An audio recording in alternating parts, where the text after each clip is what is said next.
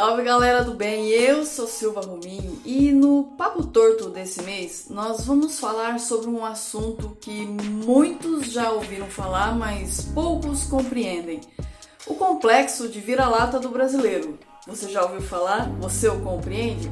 Se não, vem aqui comigo. O termo complexo de vira-latas foi criado pelo escritor brasileiro Nelson Rodrigues através de uma crônica que ele escreveu para sobre a descrença que o brasileiro tinha a respeito da seleção brasileira de futebol de 1958, que inclusive foi um ano em que nós ganhamos a nossa primeira Copa Mundial. E ele termina a crônica dizendo o seguinte: Por complexo de vira-latas, entendo eu a inferioridade em que o brasileiro se coloca voluntariamente em face do resto do mundo. É um problema de fé em si mesmo, o brasileiro precisa se convencer de que não é um vira-latas e que tem futebol para dar e vender lá na Suécia. Eu acredito que se existe uma forma de resumir esse complexo de vira-lata é justamente numa frase de abertura de Sérgio Buarque de Holanda no livro As Raízes do Brasil, onde ele diz o seguinte sobre o, a forma como o brasileiro se encara. Somos ainda hoje uns desterrados em nossa própria terra. E o que Sérgio Buarque de Holanda queria dizer com essa frase? Bom, essa frase ela ilustra é, uma, um certo sentimento de desconforto que nós brasileiros temos pelo fato de termos nascido no Brasil. E isso é muito fácil ser verificado pela postura que nós temos quando fazemos alguma crítica sobre o Brasil. Já perceberam que nós agimos como se fôssemos estrangeiros olhando a nossa terra? Pois é, e o Sérgio Buarque de Holanda, ele explica que a raiz desse desconforto que nós brasileiros sentimos por termos nascidos no Brasil tem raiz na forma como nós fomos colonizados lá no início.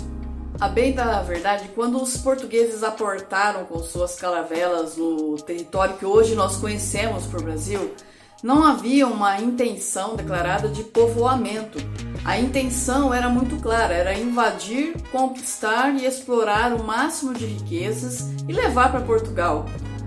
A decisão de povoar o território brasileiro aconteceu um pouco depois, somente quando outras, outros povos resolveram invadir o território para fazer a mesma coisa, para povoar. Povos como holandeses, franceses. Só então a coroa portuguesa tomou como decisão uh, o povoamento do Brasil. Com a decisão de povoar o Brasil, óbvio que o modelo de cultura para ser implementado aqui que foi escolhida foi a europeia. O grande problema é que não deu certo, porque o, o território brasileiro é cheio de peculiaridades que não tem na Europa. É um território único cheio de adversidades e desafio, uma natureza muito hostil. Então é óbvio que tudo que foi intentado falhava. Um grande exemplo disso está é, tá em algo que os historiadores eles é, unanimemente apontam, que é as dificuldades que se tinha de buscar, de fazer o arado da terra para plantio. E por quê? Porque o solo brasileiro, apesar de ser rico, ele traz algumas dificuldades que o arado europeu não conseguia é, suprir. Mas, como não se intentava criar algo novo, um povo novo, uma civilização nova, é, ao invés de se adaptar à tecnologia existente criar algo novo, os portugueses pura e simplesmente copiaram o que os indígenas faziam e, e foi levando. Fato é, pessoal, é que começa aí o nosso complexo de vira-lata. E por quê? Como nós falhamos em tentar copiar essa cultura que considera, durante muito tempo foi considerada superior, nós passamos a nos enxergar como um povo primitivo e inferior e terrivelmente falho. Além desse fracasso de implementar uma cultura europeia no território brasileiro, havia também muito em voga as teorias raciais, que procuravam tentar explicar por que os povos indígenas ou os africanos não eram iguais aos europeus. E como não se tinha uma explicação para isso, usando o padrão do homem branco europeu é, como o melhor, é, essas teorias raciais colocavam uma certa inferioridade nos povos indígenas e nos povos africanos, uma inferioridade por questão de raça, que explicava o porquê de não, não terem uma cultura similar à cultura europeia.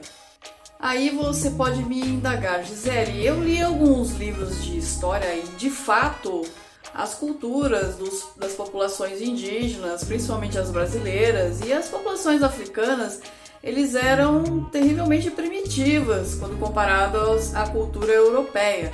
E aí eu te respondo: primeiro, é, partindo-se do pressuposto que as ideias raciais colocavam o homem branco como superior e que boa parte dos livros de história eram escritos por esse mesmo europeu considerado superior, você acha que esses livros estão corretos?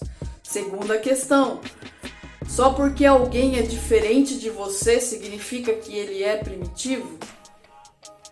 A resposta para ambas as questões é absolutamente não. É não. Muito pelo contrário.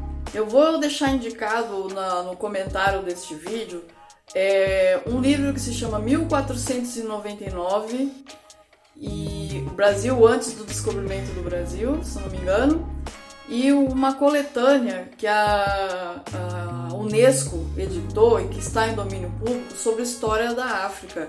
E vocês vão, vão ao ler essas obras, as pessoas elas entram em choque ao descobrir que o território brasileiro era repleto de civilizações fabulosas, ricas, muito bem integradas entre elas e a natureza. A mesma coisa com a África, havia grandes impérios muito evoluídos é, que não chega, não chega ao nosso conhecimento nos bancos escolares. O que indica claramente que a história dos povos indígenas e a história dos povos africanos foi deliberadamente apagada, silenciada. E tudo isso para quê? Para que essas populações fossem inferiorizadas. Porque a inferiorização justificaria toda a truculência das invasões europeias, é, dos genocídios cometidos, do pilhamento de riqueza, da destruição que foi implementada através desses processos desencadeados pelos grandes descobrimentos e posteriormente pela colonização africana, né? Um pouco mais depois. Então, é, a realidade é bem diferente dessa que nós conhecemos. E o que essas ideias raciais têm a ver conosco, Gisele? Gente, nós somos um país de miscigenados. Nós somos um país formado com base na miscigenação. Então, a nossa, além de nós nos entendermos como falhos por não conseguir implementar a cultura europeia, nós também nos consideramos inferiores porque essas ideias pesam sobre nós por causa da nossa miscigenação. E não se enganem, até os mais patriotas têm complexo de vira-latas. Um segundo que você conversa, um segundo é ótimo, né? Um pouquinho que você conversa com a pessoa, você já percebe que ela sofre do complexo de vira-lata. Veja com ela quais séries ela assiste, que filmes ela assiste, que tipo de música ela escuta, as marcas de roupa que ela usa, é, são todas estrangeiras né? Olha o linguajar que as nossas corporações brasileiras adotam no, no cotidiano, né? As nossas empresas. É, feedback, brainstorm, network. Usa-se todas essas palavras estrangeiras, esses maneirismos estrangeiros. E onde vai a nossa identidade brasileira? Cadê? Onde está? Será que ela existe? Essa questão da comparação com os estrangeiros é muito interessante, né? Já, já, já pararam para analisar que toda vez que você conversa com alguém é, sobre família, é, ou, cor de pele, esse tipo de coisa, sempre metem um louco ali no meio, colocam, desenterram um, um bisavô, uma bisavó que veio da Europa ou alguém do norte-americano. Já repararam nisso? Então, assim, é, essa auto-inferiorização nossa, ela é muito forte. E essa questão de nos compararmos com os europeus e agora norte-americanos também é muito forte, é absurdamente forte. E o mais interessante é que nós nos inferiorizamos tanto, mas nós nos inferiorizamos tanto que nós perdemos a noção de realidade.